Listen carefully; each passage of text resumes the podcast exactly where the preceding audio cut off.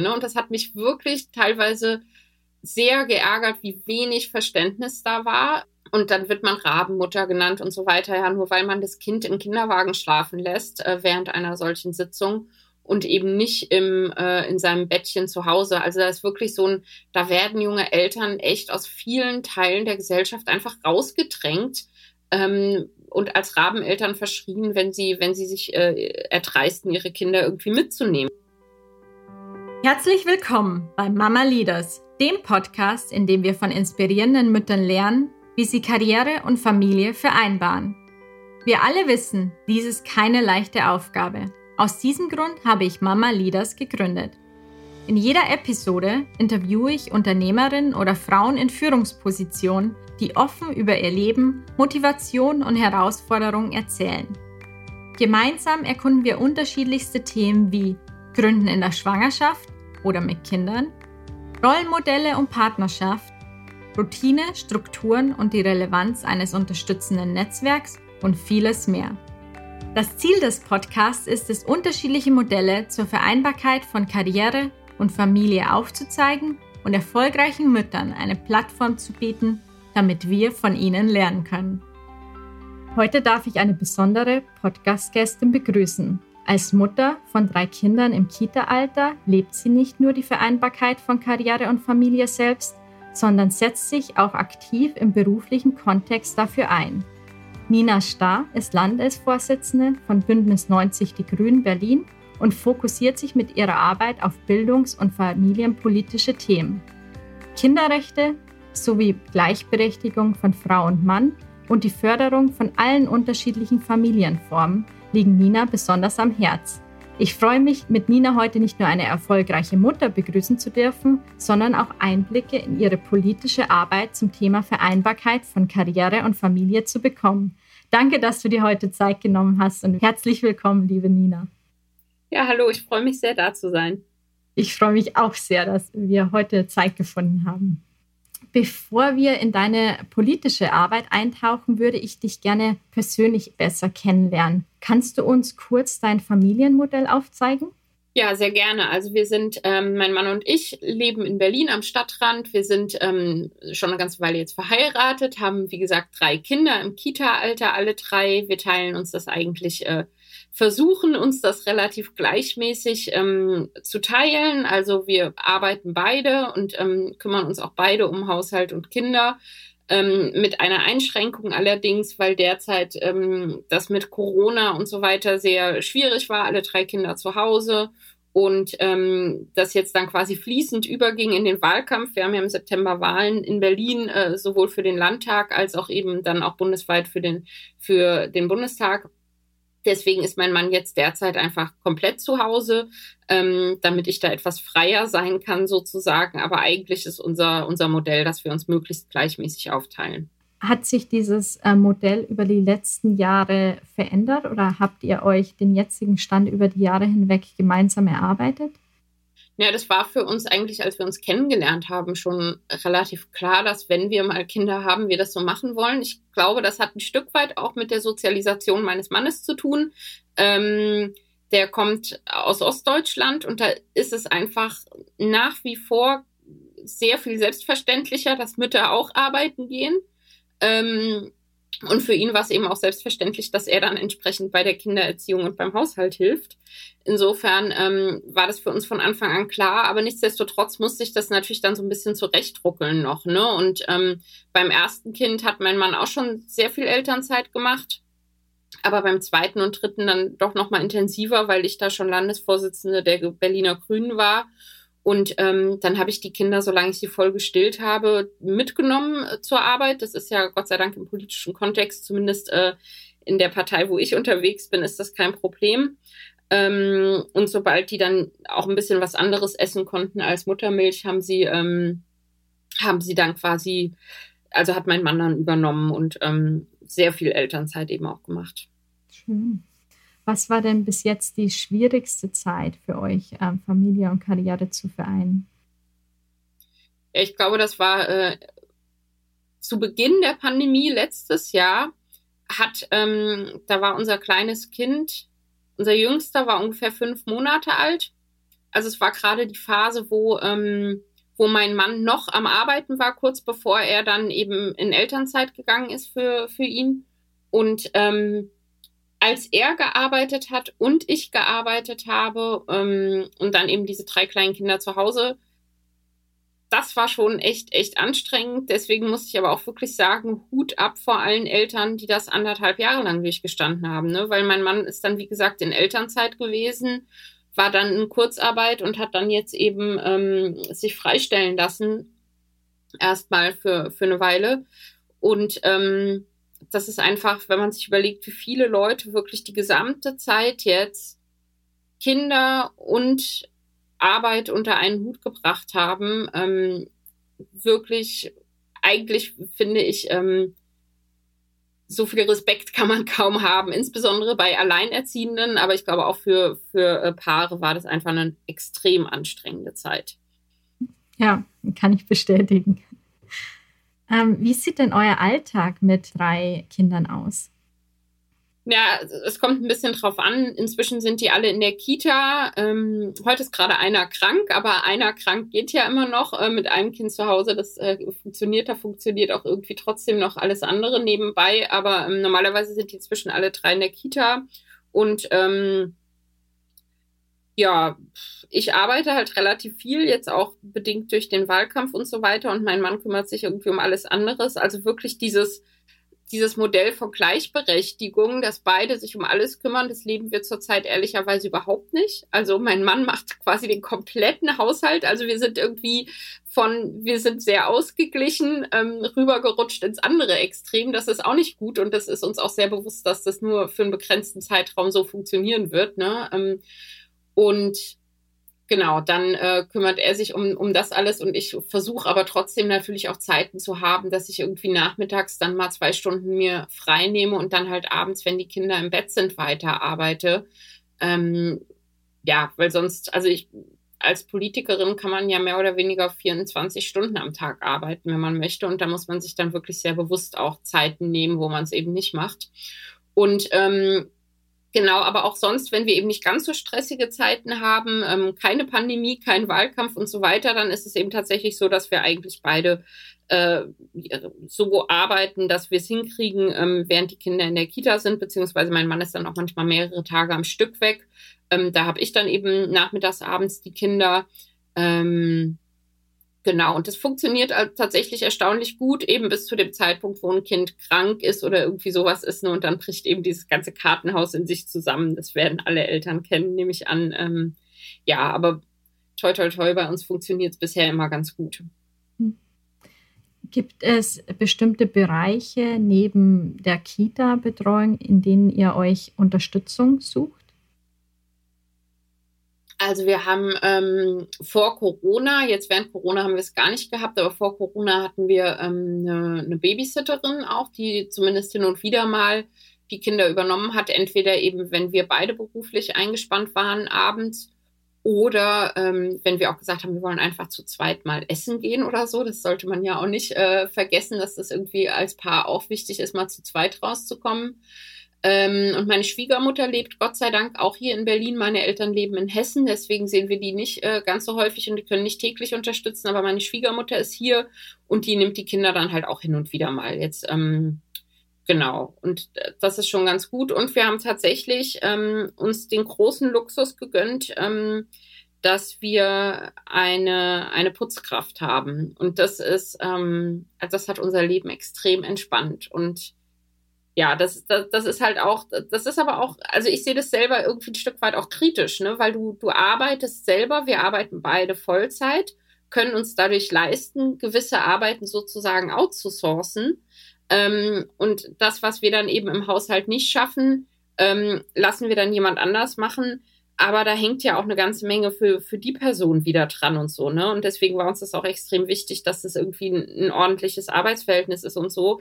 Das ist ja klar, aber das, ähm, so, wir würden es anders auch kaum schaffen. Ich glaube, wenn wir den nicht hätten, würde es ja aussehen wie, äh, weiß ich nicht, äh, zumindest nicht sehr sauber aber das so, das ist natürlich eigentlich ein Problem. Eigentlich müsste man Familien so aufstellen, dass sie das alles selber schaffen. Ne? Und ähm, da geht's dann um, um Arbeitszeitmodelle und so weiter. Da kommen wir sicher bald noch mal zu im Gespräch. Ja. Du hast auch angesprochen, die Zeit als Paar und dann gibt es ja auch noch die Zeit äh, für dich selbst. Äh, wie schaffst du es, immer wieder Zeit für dich einzuplanen oder für euch als Paar oder eben auch einfach Energie aufzutanken mit Beruf und Familie? Ja, nicht so gut, ehrlich gesagt. Ähm, also aber das ist jetzt auch ein schlechter Zeitpunkt, zu dem du mich fragst. Ne? Wir haben diese Pandemie jetzt anderthalb Jahre schon knapp hinter uns und, ähm, und wie gesagt, sind im Wahlkampf, das ist einfach eine Phase, wo, wo man quasi durchpowert. Ne? Ähm, außerhalb solcher äh, Extremsituationen versuchen wir halt schon zu sagen, okay, wir wollen uns bewusst Zeit nehmen, abends mal zu zweit rauszugehen, irgendwie irgendwas zu machen. Oder, und das ist natürlich das extreme Privileg eines eines Berufs, wo man selber ein bisschen sich die Zeit einteilen kann. Manchmal habe ich es dann auch so gemacht, dass ich wirklich sage, okay, ich nehme mir mal einen Vormittag frei und wir gehen zusammen irgendwie mal Kajak fahren oder so. Ähm, das also das, das funktioniert natürlich nur, wenn man einen Job hat, wo man sich ein bisschen die Zeit selber einteilen kann. Ne? Und das ist jetzt auch nicht so, dass man das irgendwie alle drei Tage machen kann, sondern ähm, dass wir irgendwie zu zweit mal einen Tag verbringen. Das passiert dann vielleicht einmal im halben Jahr oder so. Ne? Aber umso wichtiger, dass man, dass man es macht. Also da zehren wir dann auch extrem von. Und Zeit für mich selber, muss ich ehrlich sagen, ähm, also ich versuche irgendwie hin und wieder mal morgens laufen zu gehen, bevor die Kinder aufstehen. Das ist irgendwie ein Zeitpunkt, wo das ganz gut funktioniert. Aber wenn ich mich da nicht überwinden kann, selber so früh aufzustehen, dann, ähm, dann habe ich de facto im Moment keine Zeit für mich. Und, aber ich weiß, das ist eine Durststrecke, solange die Kinder so klein sind. Und irgendwann wird das wieder besser. Und irgendwann ist die Pandemie auch vorbei und dann wird alles wieder ja, entspannter. Genau. Ähm, kannst du uns von ein paar entweder sehr positiven oder auch negativen Erfahrungen erzählen, die du als erfolgreich arbeitende Mutter gemacht hast oder durchlebt hast? Ähm, ja, sowohl positiv als auch negative Erfahrungen. Also ich habe mein erstes Kind bekommen zu einem Zeitpunkt, wo ich noch nicht beruflich, äh, also ich war politisch aktiv, aber eben noch nicht hauptberuflich und ähm, war aber schon im Bezirksparlament. Ähm, hier in Berlin heißen die, äh, die Kreistage sozusagen, sind bei uns mhm. die äh, Bezirksverordnetenversammlungen heißen die. Und da war ich bereits und habe dann dieses Kind bekommen und habe ähm, hab den dann eben mitgenommen zu den Sitzungen und so, ne? weil ich meine, so ein kleines Baby, das schläft im Kinderwagen oder im Tragetuch dem ist relativ egal, wo er ist, ja, wenn er irgendwie ein einigermaßen geregeltes Leben hat und solange er genug zu essen und eine saubere Windel hat, ähm, ist dem, glaube ich, egal, ob ich da gerade irgendwie äh, zu Hause mit meinem Mann diskutiere darüber, dass ich mich über die CDU aufrege oder ob ich äh, in der Bezirksverordnetenversammlung direkt mit den CDU-Lern diskutiere darüber, dass sie das falsch finden, dass ich mein Kind dahin mitbringe. Ne? Und das hat mich wirklich teilweise sehr geärgert, wie wenig Verständnis da war. Und dann wird man Rabenmutter genannt und so weiter, ja, nur weil man das Kind im Kinderwagen schlafen lässt äh, während einer solchen Sitzung und eben nicht im, äh, in seinem Bettchen zu Hause. Also da ist wirklich so ein, da werden junge Eltern echt aus vielen Teilen der Gesellschaft einfach rausgedrängt, ähm, und als Rabeneltern verschrien, wenn sie, wenn sie sich äh, erdreisten, ihre Kinder irgendwie mitzunehmen oder so. Ne? Und das finde ich, also es hat mich echt geärgert, aber ich muss auch sagen, genauso auf der anderen Seite und übrigens auch von CDU-Lern natürlich. Also man kann hier nicht die ganze Partei oder ich glaube keine einzige Partei kann man über einen Kamm scheren, ähm, auch wirklich ganz viel Unterstützung auch in dieser Zeit bekommen. Also Leute, die dann zu mir kamen, wenn, während ich einen Redebeitrag gemacht habe, die dann auch gesagt haben, komm Nina, soll ich dein Kind mal tragen in der Zeit oder so. Ne? Also Genau, und als ich dann während der, äh, während meiner Zeit als Landesvorsitzende den zweiten und den dritten bekommen habe, da ähm, war das tatsächlich so, dass insbesondere aus meiner eigenen Partei extrem viel positive Unterstützung kam. Mein Co-Vorsitzender beispielsweise, ähm, der musste ja die Zeiten, wo ich in Mutterschutz war, ne? also ich war wirklich nur während des Mutterschutzes raus aus, aus dem Arbeiten. Ähm, aber da halt schon und äh, das hat er halt komplett dann auch überbrückt. Ne? Das ist auch der Vorteil einer solchen Doppelspitze bei den Grünen, ähm, dass er da quasi alles für mich übernommen hat und gesagt hat, naja, wir wollen alle, dass Leute Kinder kriegen, dann müssen wir auch alle irgendwie das unterstützen. Und da habe ich wirklich so, also von ihm, aber auch von der gesamten Partei eigentlich sehr, sehr viel Solidarität erlebt und habe, also das ist echt ein sehr, sehr großes Privileg. Das ist mir auch bewusst. Ähm, auch als, als ich dann die Kinder mit hatte im Büro, wenn die geschrien haben, dann kam immer jemand und hat gesagt, soll ich dir mal abnehmen? Soll ich dich irgendwie unterstützen? Ähm, also das war schon, da habe ich schon gemerkt, wie, wie viel das hilft, wenn Leute da sind, die, die einfach irgendwie nur mal für zehn Minuten dir das Kind abnehmen. Ne? Ähm, und einfach so dieses Verständnis von, wir alle sind dafür zuständig, dass Kinder gut aufwachsen können. Ähm, und äh, also dieses äh, zum Kindergroßziehen braucht man ein ganzes Dorf. Das habe ich teilweise wirklich sehr erleben können, wie, wie das ist, wenn quasi das ganze Dorf sich kümmert. Und das war wirklich sehr, sehr schön. Du verstehst Vereinbarkeit von Karriere und Familie auch als gesamtgesellschaftliche Aufgabe. Kannst du das etwas mehr erläutern? Ja, ich finde, wir haben das halt gerade an Corona jetzt im, im Extrem erlebt, dass ähm, Eltern kriegen Kinder zu, zu gewissen Bedingungen, nämlich, dass sie wissen, ich habe einen Rechtsanspruch auf einen Kita-Platz, wenn das Kind ein Jahr alt ist, ich habe einen Rechtsanspruch auf bezahlte Elternzeit, ich habe einen Anspruch, zu Hause zu bleiben, wenn das Kind krank ist und all diese Dinge. Ne? Also wir haben da ja auch ähm, tatsächlich, da ist ja vieles passiert, was die, ähm, was es eigentlich einfacher machen sollte, Kinder zu bekommen, weil eben auch natürlich äh, in der Politik klar ist, wir wollen als Gesellschaft, dass Menschen Kinder bekommen. Und dann ist aber bei Corona das passiert, dass Eltern einfach komplett alleingelassen wurden. Ne? Also diese ähm, jetzt gerade diese Phase, wo, wo Wechselunterricht ist. Also wenn ich, ähm, das war jetzt bis vor kurzem war das so und wir wissen noch nicht, wie es im Herbst sein wird und ähm, dass das ja für Eltern eben dann auch bedeutet, dass sie in der Zeit, wo die Kinder nicht im Unterricht sind,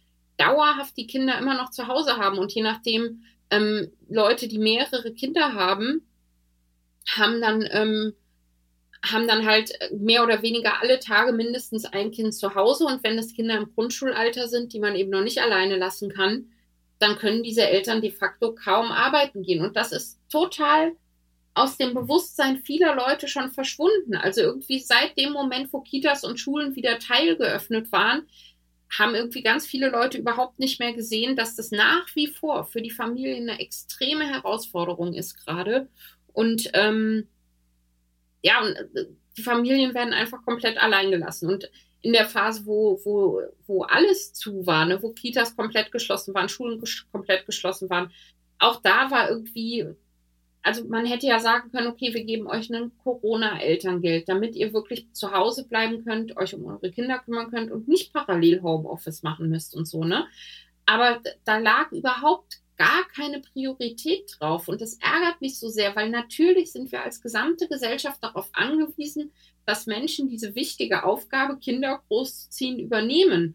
Und dann müssen wir auch als gesamte Gesellschaft für diese Menschen Bedingungen schaffen, in denen sie das tun können. Denn Kinder großzuziehen, das bedeutet eben nicht nur, ich stelle ihnen was zu essen hin und ich gebe ihnen ein Bett zum Schlafen, sondern das ist ja ganz, ganz viel Beziehungsarbeit. Und die ist, wenn, gerade wenn wir wollen, dass da selbstbestimmte Menschen heranwachsen, die, die auch ein Verständnis dafür haben, wie gelingendes Zusammenleben funktionieren kann. Ne? Also die irgendwie wissen, dass wir aufeinander Rücksicht nehmen müssen und so weiter. Das alles, das funktioniert ja nur durch Beziehungsarbeit mit den Kindern. Und das hat wirklich im letzten Jahr extrem gelitten. Und ich werfe keiner Mutter, keinem Vater vor, wenn sie ihr Kind im letzten Jahr ständig vor den Fernseher gesetzt haben. Weil wie sollten die Eltern es denn schaffen? Wie sollte man denn irgendwie diese ganzen Dinge mit Homeoffice und Homeschooling und so weiter, wie sollte man das alles unter einen Hut bekommen? Und natürlich haben Eltern dann in dem Moment, wo sie nicht mehr konnten, auch gesagt, ja, dann mach halt den Fernseher an. Aber da haben halt die Bedürfnisse von Kindern so extrem zurückgestanden. Und ähm, da werden wir die nächsten Jahre noch ganz schön dran zu arbeiten haben, ist meine feste Überzeugung, das alles wieder aufzuarbeiten. Und das spielt aber irgendwie in der, in der Politik leider kaum eine Rolle. Und das, ja, ich versuche irgendwie da dann ein, Verständnis für zu, zu wecken bei vielen Leuten, um, um das zu ändern. Mhm. Wo siehst du denn die wichtigsten Ansatzpunkte zu positivem Wandel und besserer Vereinbarkeit? Also ich glaube, wir müssen uns bewusst machen, dass ähm, Kinder großzuziehen, dass das Zeit kostet und dass es eben nicht nur dieses erste Jahr ist, wo man diese bezahlte Elternzeit auch hat, ähm, also man hat ja Anspruch auf längere Elternzeit auch, aber bezahlt wird eben dieses eine Jahr.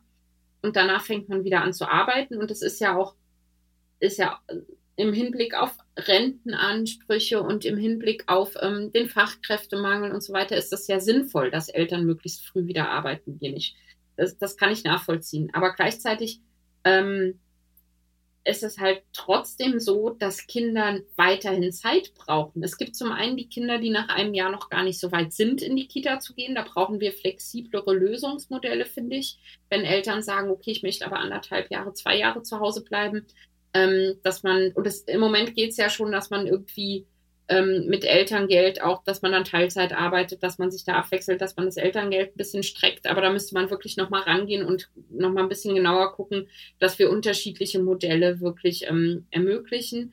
Aber vor allem sich auch bewusst zu machen, dass Kindererziehung auch über das Kleinkindalter hinaus Zeit braucht. Das ist, glaube ich, bei vielen Leuten, die nicht mit Kindern zu tun haben, die politisch unterwegs sind, ähm, nicht so im Bewusstsein, weil auch ein Grundschulkind, auch ein Teenager braucht zu Hause einen Anlaufpunkt, um irgendwie die Dinge, die die Kinder erleben, verarbeiten zu können, um zu sagen, heute ist das und das passiert und das und das macht mir Sorge oder ich freue mich über dies oder jenes. Ähm, all diese Erlebnisse, die müssen ja irgendwie verarbeitet werden und das, da, da müssen Eltern Zeit für haben und deswegen würde ich mir wünschen, dass wir da wegkommen von Eltern müssen die ganze Zeit nur funktionieren, müssen im Arbeitsleben funktionieren und sind dann irgendwie eng getaktet, um die Kinder dann äh, ins Bett zu bringen und fertig, sondern dass man wirklich Freiräume schafft für Familien. Beispielsweise, dass man sagt, Eltern haben eben, man macht Eltern eine 30-Stunden-Woche so, dass, dass einfach Freiräume da sind, um Zeit mit den Kindern zu verbringen. Ähm, das, glaube ich, wäre total wichtig. Mhm. Gibt es weitere konkrete erste Schritte, die du politisch anstoßen würdest? Genau, also 30 Stunden, wie gesagt, finde ich total wichtig. Außerdem finde ich super wichtig, dass man ähm, alle Kinder gleichstellt, dass man sagt, es ist egal, aus welchem Elternhaus du kommst, du hast die gleichen Bedingungen. Das gilt sowohl für den finanziellen Hintergrund der Eltern, also dass man sagt, egal ob deine Eltern im Hartz-IV-Bezug leben oder eben nicht, Kinder haben Anspruch auf eine Kindergrundsicherung, ähm, damit sie eben auch aus diesem Hartz-IV-Bezug rausgelöst würden. Das fände ich total wichtig, alle Kinder, wirklich allen Kindern die, die finanziellen Grundlagen zu geben, auch am gesellschaftlichen Leben teilzuhaben und ähm, ja, einfach gut aufzuwachsen. Das fände ich wichtig, aber es geht eben auch um, um andere Bereiche, wo Kinder gleichgestellt werden müssen, beispielsweise Kinder aus Regenbogenfamilien. Ähm, erleben nicht nur ganz viel Diskriminierung noch und so weiter und da muss man ganz viel Aufklärungsarbeit leisten. Ähm, das ist was, was man mit Förderprogrammen machen kann und so weiter. Das fände ich auch wichtig. Aber es gibt eben auch gesetzliche Dinge, die noch geändert werden müssen. Denn beispielsweise ist es so, dass äh, Kinder von, äh, von lesbischen Müttern ähm, im Moment der Geburt einen Elternteil haben, nämlich die leibliche Mutter, während, äh, auch wenn die Eltern verheiratet sind. Und das, wenn ich mit meinem Mann ein Kind bekomme, dann ist der automatisch als zweiter Elternteil eingetragen. Da muss ich nichts tun. Warum ist das bei Müttern, die zusammenleben, die auch verheiratet sind, nicht der Fall? Also, und das, also man, man, wenn man darüber spricht, dann denkt man immer so, ja, na meine Güte, da muss die halt dann ein paar Formulare ausfüllen und so weiter. Aber so ist es nicht, sondern das ist wirklich, also das ist nicht nur ein paar Formulare ausfüllen, sondern da wird dann wirklich überprüft, ist diese Frau überhaupt fähig, das Kind großzuziehen und so weiter. Was man bei anderen Menschen nicht machen würde. Mein Mann wurde nicht überprüft, ob er in der Lage ist, ein Kind großzuziehen. Ne? Also da ist eine extreme Ungleichstellung. Und für die Zeit, die das alles in Anspruch nimmt, bedeutet das, dass das Kind auch rechtlich ganz anders abgesichert ist. Wenn der leiblichen Mutter in der Zeit, wo das Kind nur eine eingetragene Mutter hat, sozusagen, was passiert, dann hat die andere Mutter keinerlei Möglichkeiten, keine Ansprüche, ähm, dieses Kind großzuziehen. Und das Kind hat eben auch keine Ansprüche darauf. Ne? Oder wenn die andere Mutter stirbt, dann ist das Erbe noch nicht geregelt und so. Ich meine, es sind alles schlimme Szenarien, die man nicht denken will, ja, aber trotzdem muss man als Politik ja all diese Szenarien denken und sicherstellen, dass Kinder in jeder Lebenssituation abgesichert sind. Und das wäre was, wo ich finde, da müssen wir auch unbedingt dran. Da, sind wir ja gleich bei dem Thema Kinderrechte. Warum siehst du Kinderrechte als so zentral wichtig? Also es hat zwei Gründe, sage ich mal. Zum einen finde ich, dass Kinder, wie jeder andere Mensch auch, eigenständige Persönlichkeiten sind, die natürlich ihre Rechte gewährleistet bekommen müssen. Und zwar ganz unabhängig davon, was dabei hinten rauskommt, ob das einen positiven Effekt hat oder so. Ne? Ähm, Kinder haben Rechte und die müssen gewährleistet sein. Und natürlich sind Kinder keine kleinen Erwachsenen.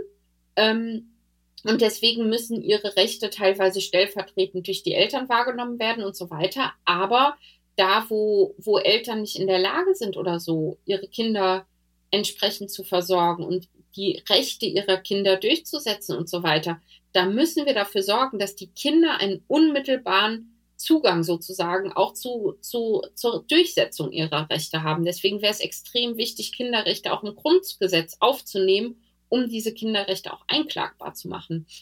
Das, das ist das eine. Aber ich bin auch der festen Überzeugung, dass wenn Kinder, Kinderrechte großgeschrieben würden, dass das einen positiven Effekt für unsere Demokratie hat. Weil ich glaube, dass wenn Kinder im Bewusstsein aufwachsen, dass sie selber, aber eben auch die Kinder, mit denen sie in der Kita zusammen sind und so weiter oder in der Schule, ähm, dass diese Leute auch alle eigene Rechte haben, dass ihre Meinung etwas wert ist und dass sie, dass sie, wenn sie den Mund aufmachen, dass das was bewirkt, dann bin ich der festen Überzeugung, dass das für, für die Demokratie gut wäre, weil dann Menschen heranwachsen, die wissen, wie Auseinandersetzung, wie Diskussion funktioniert, was es bedeutet, eben sich miteinander, ähm, also miteinander gemeinsam zu Lösungen zu kommen und so. Denn wenn ich, ähm, wenn ich meine Kinder beispielsweise als Mutter an Entscheidungen teilhaben lasse, dann wachsen die in einem ganz anderen Bewusstsein auf, als wenn ich ihnen immer alles autoritär überstülpe.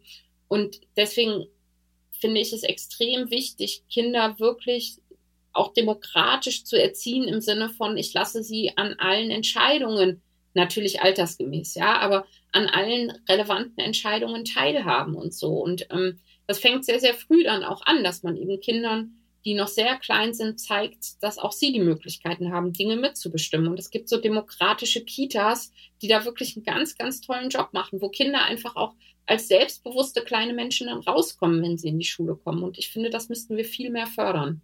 Da gibt es einerseits Ansatzpunkte natürlich im Privaten, aber auch in den Kitas und Schulen. Wo siehst du denn noch bestimmte Möglichkeiten, die man aktuell gar nicht nutzt, um die Kinder aktiv mitgestalten zu lassen? Also wir haben ja auf ganz vielen Ebenen sind eigentlich Kinderrechte theoretisch jetzt schon festgeschrieben, weil beispielsweise im, im Baugesetzbuch, ne, da da steht, dass bei größeren Bauvorhaben alle ähm, Leute, die das betrifft, mit einbezogen werden müssen in die, in die, also in die Gestaltung und so weiter. Ne? Ähm, und natürlich müsste man dann sagen, gut, dann müssen wir auch die Kinder mit einbeziehen. Ja, man müsste eigentlich ähm, da zum Beispiel sagen, wenn wir jetzt hier irgendwie in Berlin bauen wir gerade sehr, sehr viel. In meinem Bezirk gibt es beispielsweise jetzt ein großes Areal, was komplett neu bebaut wird. Und ähm, wenn das entwickelt wird, muss man beispielsweise eben nicht nur die Standard-Bürgerbeteiligung machen, die es immer gibt, sondern eben auch eine Bürgerbeteiligung für Kinder, wo man sagt, okay, wir machen hier altersgerechte Workshops und fragen mal, was wollt ihr eigentlich? Wollt ihr eigentlich nur den Spielplatz gestalten? Das ist nämlich eigentlich der Standard bei solchen Sachen, dass die Kinder dann gefragt werden, wollt ihr da eine Rutsche oder eine Schaukel? Aber man kann halt viel mehr fragen. Und Kinder würden dann auch sagen, sie, was ihnen beispielsweise bei Verkehrsführungssachen wichtig ist. Wenn man das macht, hat man oft auch den positiven Nebeneffekt, dass ältere Menschen oder mobilitätseingeschränkte Menschen total davon profitieren, weil die häufig einen ähnlichen Blick auf Straßenverkehr und auf Hürden im Straßenverkehr haben wie Kinder. Also ähm, in, in solchen Bereichen, finde ich, muss man viel mehr noch alle, alle Betroffenen eben einbeziehen. Aber ich finde auch sonst natürlich in den Bereichen, wo Kinder sich hauptsächlich aufhalten, und da sind ja gewisse Beteiligungsmechanismen auch bereits gesetzlich verankert in, in der Schule. Ich finde, sie müssten auch in der Kita nochmal anders verankert werden. Ähm, wie gesagt, da gibt es Kitas, die das schon sehr toll machen.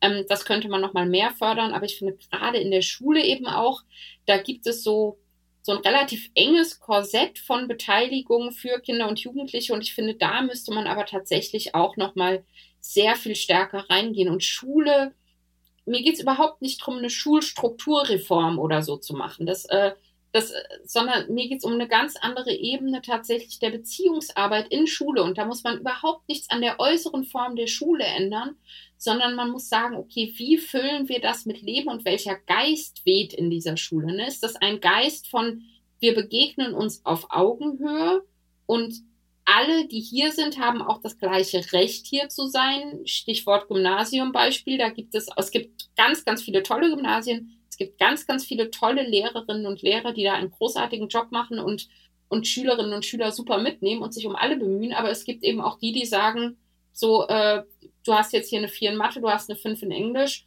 und eine 5 in Bio, du kannst jetzt hier gehen, wo dann überhaupt nicht auf die Bedürfnisse des Kindes eingegangen wird. Ne? Das wird dann abgeschult. Und das ist das ist, finde ich, keine Form von, von Kinderrechte durchsetzen. Ich finde, da wirklich Leuten auf Augenhöhe zu begegnen und eben auch, auch bei der Benotung. Ich will jetzt mich gar nicht so weit aus dem Fenster lehnen und sagen, man sollte Benotung komplett abschaffen, aber die so zu begreifen, dass sie eine ehrliche Rückmeldung an Kinder ist, die ihnen sagt, da musst du noch mal üben oder das kannst du schon sehr gut und eben nicht nur dieses, wir, wir stecken dich hier in eine Schublade, damit, wenn du aus der Schule rauskommst, wir wissen, in welche Schublade du dann gesteckt werden kannst. Ne? Also das sind so ganz viele Bereiche, wo ich der festen Überzeugung bin, wenn man den Kindern und Jugendlichen auf Augenhöhe begegnet, dass dann braucht man gar nicht viel drumherum, sondern das ist wirklich ein Umdenken in den Köpfen, was da stattfinden muss, ähm, was extrem viel bewegen könnte. Es hat natürlich auch systemische Auswirkungen, weil es natürlich dann anfängt mit der Ausbildung der Lehrer im Studium und welche Werte und Ansätze dort vermittelt werden und so weiter. Ja, ja genau. Also ähm, da haben wir, gerade wir Grünen in Berlin, haben da vor zwei oder drei Jahren ähm, auch einen umfassenden Beschluss gefasst zum Thema Bildung, wo wir gesagt haben, dass uns das total wichtig ist, dass eben diese, die Ausbildung und Weiterbildung von Lehrkräften ähm, auch eben genau solche Fragestellungen mit aufnimmt. Das ist auch ein Prozess. Das ist jetzt nichts, wo man einmal mit dem Finger schnippt und sagt, so, alle Lehrerinnen und Lehrer, ihr begegnet euren Schülerinnen und Schülern jetzt auf Augenhöhe. Das funktioniert natürlich nicht. Das ist ein Umdenken, was Jahre dauern wird. Aber es gibt schon unheimlich viele, viele Lehrkräfte, die das machen und ähm, wo Schülerinnen und Schüler dann auch wirklich sagen, wie, wie viel ihnen das gebracht hat, ähm, von diesen Lehrerinnen und Lehrern unterrichtet zu werden, weil sie eben nicht nur den Unterrichtsstoff gelernt haben, sondern so viel darüber hinaus. Und ähm, ja, ich, ich bin, wie gesagt, der festen Überzeugung, dass das ein extrem großer Dienst an unserer Demokratie wäre und dass, ähm, ja, dass das nötig ist, das sehen wir ja gerade nun wirklich äh, täglich häufig genug. Hm wir stehen ja auch vor den Herausforderungen, dass äh, nicht nur in Schulen äh, Lehrer und Fachkräfte fehlen, sondern auch in Kitas und äh, Kindertagesstätten. Welche Ideen oder Potenziale siehst du hier? Ähm, also wir haben für die, für die Kitas natürlich zum einen die Situation, dass die Arbeitsbedingungen, das bedeutet finanziell, aber eben auch rundherum Arbeitsbedingungen verbessert werden müssen.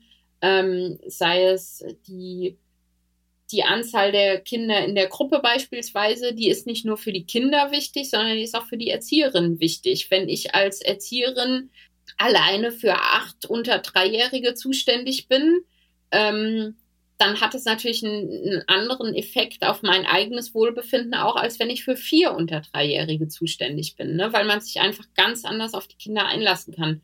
Und ähm, du hast jetzt den Fachkräftemangel angesprochen. Auch da, genau, man wird nicht mit dem Finger schnippen und sagen, so gut, dann machen wir jetzt hier einfach mal einen besseren Betreuungsschlüssel und dann ist das alles gut, sondern da muss man natürlich in die Ausbildung investieren. Ähm, man kann aber auch in multiprofessionelle Teams investieren, beispielsweise. Viele Kitas und auch Schulen machen da sehr positive Erfahrungen, dass sie eben Leute aus anderen Professionen mit reinnehmen in dieses pädagogische Team dann. Und ähm, so dann tatsächlich auch die, die äh, Anzahl der Fachkräfte in der Kita natürlich erhöhen können.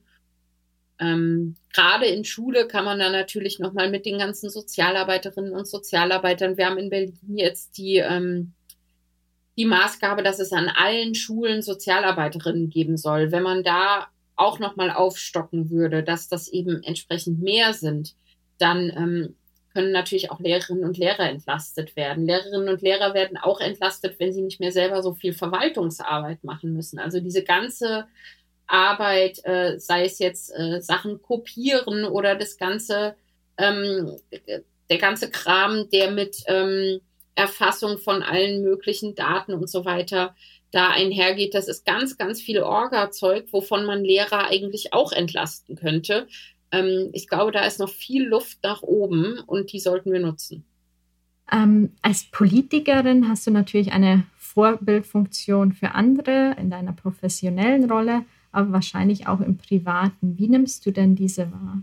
ich gehe jetzt nicht hin und sage so, ich bin jetzt hier Vorbild und deswegen mache ich dies oder jenes, ne, sondern ich versuche einfach so authentisch wie möglich irgendwie einfach das zu tun, wovon ich überzeugt bin. Ne? Und also das funktioniert ja auch schon ein Stück weit. Also ich habe, ich selber habe zwei Kinder bekommen, als ich Landesvorsitzende der Grünen war und ich habe mich das getraut, weil ähm, die beiden, wir haben ja überall Doppelspitzen, deswegen die beiden Fraktionsvorsitzenden im, im Berliner Abgeordnetenhaus, also im Berliner Landtag sozusagen, ähm, eben auch beide kleine Kinder haben. Ne? Also da war quasi ein Role Model, wo ich wusste, das kann funktionieren. Und andersrum ist es jetzt so, dass jetzt einige Frauen schon zu mir gekommen sind und gesagt haben, Nina, ich habe gesehen, wie du das gemacht hast und das hat mir den Mut gegeben, das auch zu machen. Und mir zuzutrauen, ein Kind zu bekommen und trotzdem noch politisch aktiv zu sein und das vielleicht sogar auch beruflich zu verfolgen. Und ähm, das macht mich natürlich total froh, ne? weil es irgendwie, natürlich, äh, ist nicht immer alles eitel Sonnenschein. Und natürlich sind es auch anstrengende Tage und ähm, manchmal schon der Moment, wo man sich dann fragt, meine Güte, schaffe ich das alles? Werde ich den Kindern dabei auch wirklich gerecht und so weiter? Und ähm, dann ist das natürlich total schön von anderen zu hören, so, ich finde, wie du das machst, ich erlebe das total positiv und es hat mir Mut gemacht. Und deswegen, ja, versuche ich da einfach, äh, das so so authentisch wie möglich, wie gesagt, und ich, ich spreche eben dann auch viel darüber. Also, dass, dass wir beide jetzt sprechen, hat ja schon auch, ähm, da, da habe ich schon auch im Hinterkopf natürlich, dass ich anderen jungen Frauen Mut machen möchte, ähm, dass man das schaffen kann, dass man sich auch nicht von irgendwelchen anderen Leuten, die das anders sehen, reinreden lassen sollte. Dieses, wenn du arbeitest, dann kommen deine Kinder zu kurz und so weiter. Das stimmt einfach nicht. Also wenn die Mütter also meine Kinder sind jetzt gerade in der Kita, beziehungsweise wie gesagt, der eine ist krank, aber da ist der Papa da. Der braucht jetzt auch nicht zwei Eltern, die den ganz, die ganze Zeit um ihn rumspringen. Der wird auch nachher wieder auf meinen Schoß gekrabbelt kommen. Ja, und dann werde ich mir auch die Zeit nehmen. Aber man muss doch sicherstellen, dass die Kinder sicher unter sind und dass sie glücklich sind, dass sie sich frei entfalten können. Und dann kann man auch seine, seine eigenen Freiräume wieder so nutzen, dass man selber eben äh, sich entwickeln kann. Und ähm, ich bin der festen Überzeugung, wenn die Eltern glücklich sind und ausgeglichen sind, dass das für die Kinder auch einen, einen positiven Effekt hat. Hattest du selbst weitere Rollenvorbilder im privaten oder im beruflichen Umfeld, die dich positiv geprägt haben? Naja, also privat, das ist jetzt irgendwie so die Floskel und die Standardantwort wahrscheinlich, ne? Aber tatsächlich ähm, meine Mutter, die eben das auch genauso gelebt hat. Also meine Mutter ist, äh, ist Lehrerin, ist inzwischen Leiterin einer Schule. Ähm, wir hatten den Vorteil, dass meine Oma bei uns mit im Haus gelebt hat, damals in Westdeutschland. Ne, da ging die Kita irgendwie bis 12 Uhr mittags. Ähm, insofern war, war das gar nicht machbar ohne die Oma. Und ähm, aber meine Mutter hat dann eben, wie gesagt, gearbeitet und trotzdem wirklich, also wir hatten eine extrem behütete und schöne Kindheit und ich hatte nie das Gefühl, dass meine Mutter uns irgendwie weggeschickt hätte oder so. Ich frage mich auch ernsthaft, wo die die Kraft hergenommen hat. Also ich kann mich nicht erinnern, dass meine Mutter jemals so, so genervt war, wie ich es ehrlicherweise mit meinen Kindern manchmal bin. Ja, weil natürlich, wenn man einen langen Tag hat, motzt man auch mal rum. Und ähm, ich habe die Hoffnung, dass meine Mutter das auch gemacht hat und ich es einfach vergessen habe, weil die positiven Gefühle überwiegen. Und ähm, ja, aber also tatsächlich, ich glaube, wenn man so aufwächst mit einem, in einem Elternhaus, wo das, wo das Standard ist und wo, wo die Eltern beide arbeiten, wo die Mutter eben auch einen ordentlichen Job hat und so, dass das, ähm, dass das unheimlich viel macht mit den Kindern. Mhm. In der Politik sind Frauen ja leider immer noch nicht paritätisch vertreten. Die Grünen, die haben die Nase vorn mit 40 Prozent Schlusslicht von den größeren Parteien ist die AfD. Welche Rolle spielt hierbei das Thema Vereinbarkeit? Genau, das, ich, das, spielt schon eine große Rolle. Das ist immer so eine Gratwanderung, ne? Weil ich will Vereinbarkeit nicht als reines Frauenthema sehen, weil ich will natürlich auch, dass Männer ihre Familie und ihren Beruf vereinbaren können und ähm, möchte auch Männer da viel mehr in die Pflicht nehmen, ihre Rolle in der Familie wahrzunehmen und damit auch den Frauen irgendwie den Weg zu ebnen, ähm, beruflich, politisch aktiv zu werden. Aber natürlich muss man auch die Realitäten anerkennen und de facto ist es im Moment eben so, dass eher ähm, die Frauen diejenigen sind, die den Großteil der Sorgearbeit übernehmen. Das zeigt ja auch jede Statistik. Und da muss man das natürlich, ähm, dem muss man dann auch begegnen. Deswegen tun wir das auch. Also wir als Grüne, genau das gesagt, wir haben etwas über 40 Prozent weibliche Mitglieder. Und wir haben aber auch ähm, eine, eine Frauenquote, das heißt, dass jeder, ähm, jedes Gremium, was wir haben, jede Wahlliste und so weiter zur Hälfte mit Frauen besetzt sein muss oder mindestens zur Hälfte mit Frauen besetzt sein muss. Das fördert dann natürlich auch Frauen und das fördert natürlich auch, dass wir dann die Frauen, bei denen, bei denen man denkt, oh toll, die könnte ja mal für einen Vorstand kandidieren oder die könnte für ein Parlament kandidieren, ähm, dass man die natürlich auch fragt, was braucht ihr eigentlich, damit das funktioniert? Und ähm, tatsächlich haben wir beispielsweise bei allen Parteitagen, bei allen ähm, größeren Gremiensitzungen und so weiter stellen wir entweder vor Ort oder zahlen den Leuten zu Hause den Babysitter und haben eine Kinderbetreuung vor Ort, dass Eltern eben tatsächlich auch teilhaben können. So die, die großen Parteitage bei uns zum Beispiel, die sind äh, immer samstags, die gehen dann auch den ganzen Tag und meine Kinder zum Beispiel fragen immer, wann endlich wieder ein richtiger Parteitag ist, weil natürlich Corona-mäßig das auch alles flach gefallen ist. Und ich frage immer, wann endlich wieder Parteitag ist, weil sie die Kinderbetreuung so sehr lieben.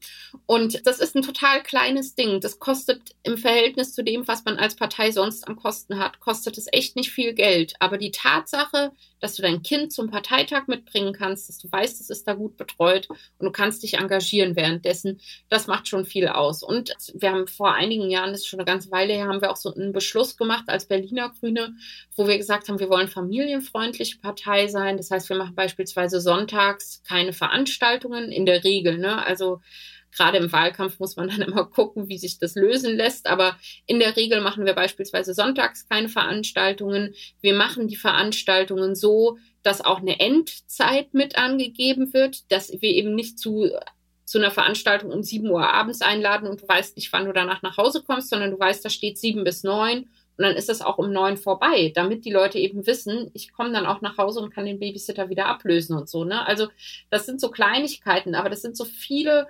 kleine Puzzlestücke, die, wenn man die alle zusammendenkt, schon eine Wirkung haben. Aber ich glaube trotzdem nach wie vor, die größte Wirkung hat bei uns die Frauenquote, weil sie dazu führt, dass Frauen sich ermutigt fühlen, für politische Ämter und Mandate zu kandidieren und dann eben zeigen, dass es geht und dann wiederum eben auch andere Frauen äh, motivieren. Deswegen, ja, bin ich tatsächlich eine große Freundin der Frauenquote. Mhm.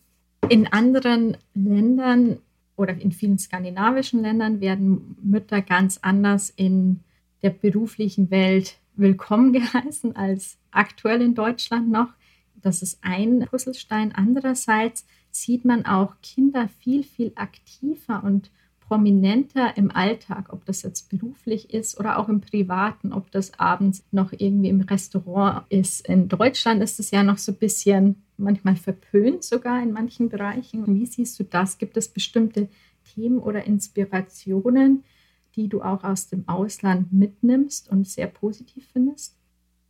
Ja, auf jeden Fall. Also du hast in, in Schweden beispielsweise ist es so, dass ähm, die Eltern ja gleichmäßig Elternzeit nehmen. Ne? Also es ist im Endeffekt egal, ob du einen jungen Mann oder eine junge Frau einstellst. Du weißt, wenn die ein Kind bekommen, dann fallen die für, ich glaube, acht Monate sind es in Schweden oder so, fallen die aus.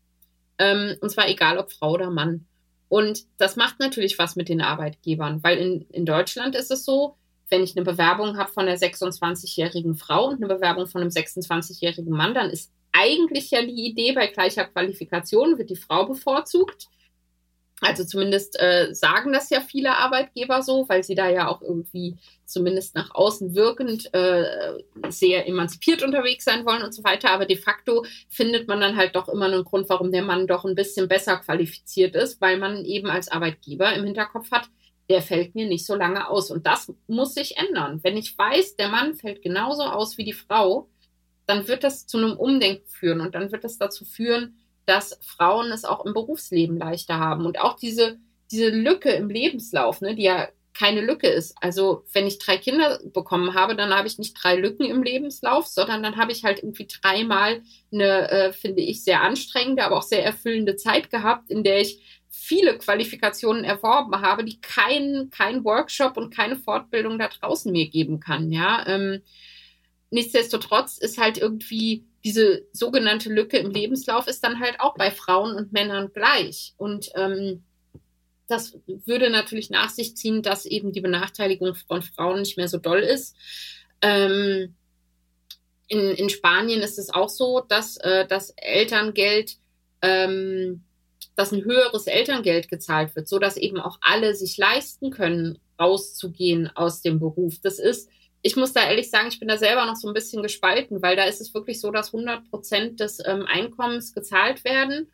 Und ähm, gerade in den richtig hohen Einkommensschichten ist es ja oft so, dass die Männer dann sagen, also auch nicht pauschal, ne, aber so was die Statistiken sagen, sagen dann eben viele Männer, ähm, ich kann mir gar nicht leisten, in Elternzeit zu gehen, weil da kriege ich ja dann nur noch 1600 Euro oder 1800 sind es inzwischen, weiß gar nicht, aber du kriegst ja nur 66 Prozent deines Nettoeinkommens, ne?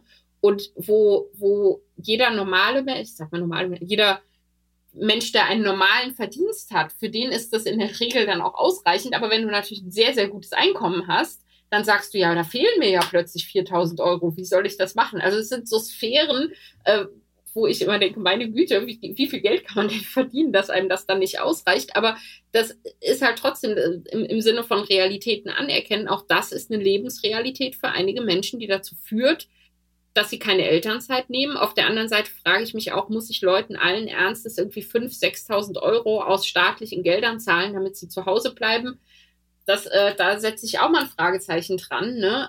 Aber trotzdem ist es halt de facto so, dass das mit Sicherheit dazu führen würde, dass mehr Väter zu Hause blieben. Und da muss man sich dann schon nochmal fragen, wie können wir es eigentlich schaffen, dass tatsächlich auch ähm, insgesamt mehr Väter das machen, dass es ausgeglichener wird, damit eben die Frauen da nicht mehr so benachteiligt sind.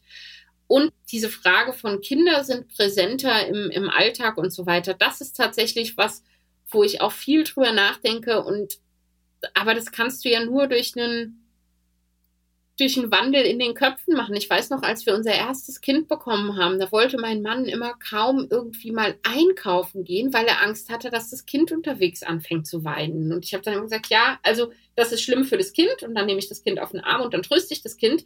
Aber dass dann die anderen Leute darunter leiden, dass dieses Kind kurz weint, da müssen sie dann halt mal durch. Also Entschuldigung, ja, dass Babys weinen, das ist eben so. Und ähm, ich finde also, bis wir das erste Mal in ein Restaurant gegangen sind, ja, das war ganz viel Überzeugungsarbeit, aber das ist eben so, ja, dann weint das Kind halt mal und ich weiß aber nicht, wie man die Leute dazu kriegt, das, äh, das zu akzeptieren. Ich weiß nicht, ob man da irgendwie vielleicht tatsächlich, also als Politik kannst du ja nur in gewissen Bereichen lenkend eingreifen, ne? aber ich glaube schon, dass du natürlich auch mit Kampagnen und so weiter schon ein Umdenken in den Köpfen verursachen kannst. Ne? Insofern glaube ich schon, dass, dass auch äh, zur Kinderfreundlichkeit eigentlich das Familienministerium sich mal Gedanken machen könnte und sagen könnte, so, äh, wir wollen, dass dieses Land kinderfreundlicher wird und das bedeutet eben, dass die Menschen im Land auch kinderfreundlicher werden müssen.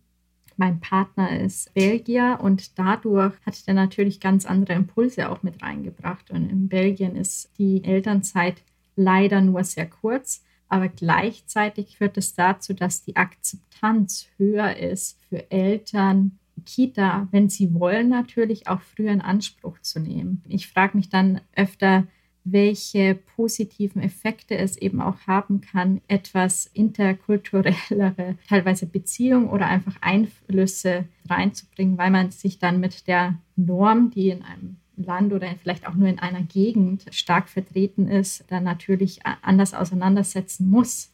Definitiv. Also ähm, ich glaube, wir werden jetzt nicht äh, die Leute zu interkulturellen Partnerschaften zwingen können. Das, äh, ähm, wobei ich das natürlich total gut finde und diese ganzen interkulturellen oder internationalen Austausche, die es gibt, ne, Erasmus und alles Mögliche, was es da gibt, das äh, muss man natürlich auch weiterhin fördern. Ich glaube, das trägt dazu bei, dass ähm, dass es hilft. Aber klar sollten wir immer auch in andere Länder gucken und gucken, warum funktioniert das bei denen besser. Also ich, ich habe gerade zum Thema Corona und ähm, Corona und Familienpolitik und äh, Frauen unter Corona habe ich ein Buch geschrieben, was äh, heißt Die Krise ist weiblich, was eben auch nochmal sagt, äh, wie sehr Frauen da eben vor allem ähm, unter, drunter gelitten haben, dass plötzlich die Kinder alle wieder zu Hause waren. Und ähm, ich erwähne es deshalb, weil ich in der Recherche für dieses Buch eben auch ganz viel mich mit anderen Ländern auseinandergesetzt habe und geschaut habe, wie haben die das eigentlich gelöst. Und da war eben gerade beispielsweise auch Schweden, ähm, weil es eben nicht nur um die Krise ging, sondern um was müssen wir jetzt eigentlich tun, um langfristig aus dieser Falle, dass Frauen für alles verantwortlich sind in der Familie, ne? langfristig aus dieser Falle rauszukommen. Da habe ich eben mich ganz viel mit Schweden auch befasst, weil die eben ähm, ja das, das besser machen als wir. Und auch in anderen Bereichen tun wir das ja. Ne? Also wenn man sich beispielsweise die PISA-Ergebnisse anguckt, da sagt man ja auch immer Skandinavien, ganz, ganz toll. Und die haben viel bessere PISA-Ergebnisse, wobei ich da auf der anderen Seite dann gleichzeitig auch warnen möchte. Man kann nicht immer alles, was in anderen Ländern aus welchen Gründen auch immer besser funktioniert, eins zu eins übersetzen, sondern man muss sich schon auch angucken, unter welchen Bedingungen funktioniert das da und warum ist es da so und was bedeutet das dann in der Übersetzung für uns. Ne? Also ich finde schon, man muss sich die Anregungen holen, man muss die, ähm, man muss die positiven Dinge schon mitnehmen, aber man kann nicht davon ausgehen, dass man alles eins zu eins übersetzen kann. Wenn du einen Zauberstab hättest, was würdest du verändern, um Vereinbarkeit von Karriere und Familie besonders für Frauen zu verbessern? Also ich würde zum einen dafür sorgen, dafür brauche ich noch nicht mal den Zauberstab, da brauche ich nur die, den politischen, die politische Prioritätssetzung, dass äh, tatsächlich ausreichend Kita-Plätze da sind, auch eine Wahl bei den Kita-Plätzen, sodass Eltern wirklich den Kita-Platz, den sie, wo sie ein gutes Gefühl haben, dass sie das Gefühl haben, da ist mein Kind sicher unter denen auch bekommen können. Das wäre eine wichtige Voraussetzung für die Vereinbarkeit, dass, äh, wie gesagt, die 30-Stunden-Woche für Eltern würde ich äh, gerne einführen. Und wenn ich einen Zauberstab wirklich hätte, ich glaube, dann würde ich vor allem für ein Umdenken in den Köpfen äh, sorgen, dass Leute endlich merken, Kinder sind eine Bereicherung für die gesamte Gesellschaft. Wir als gesamte Gesellschaft sind darauf angewiesen, dass Menschen Kinder großziehen. Und deswegen müssen wir auch als gesamte Gesellschaft die Menschen, die Kinder großziehen, entsprechend unterstützen. Sei es in der Arbeitsmarktpolitik, was auch immer, aber eben auch damit, dass wir, wenn das Kind abends im Restaurant schreit, nicht auch noch genervt drüber gucken, sondern eher irgendwie versuchen, die Eltern zu entspannen oder das Kind. Sehr schön. Dann kommen wir zu den Abschlussfragen. Vereinbarkeit von Karriere und Familie heißt für mich, dass beides seinen Platz haben muss. Also sowohl Karriere als auch eben Familie, dass ich ähm, ohne schlechtes Gewissen meinen Kindern gegenüber meinem Beruf nachgehen kann aber eben auch ohne schlechtes Gewissen meinem Arbeitgeber gegenüber Zeiten habe, wo ich eben die Familie prioritär habe, sozusagen, wo ich dann sage, das sind meine Familienzeiten und das muss funktionieren. Und als Bundesministerin für Familie, Senioren, Frauen und Jugend würdest du? Ich würde dafür sorgen, dass die Kinderrechte endlich ins Grundgesetz kommen.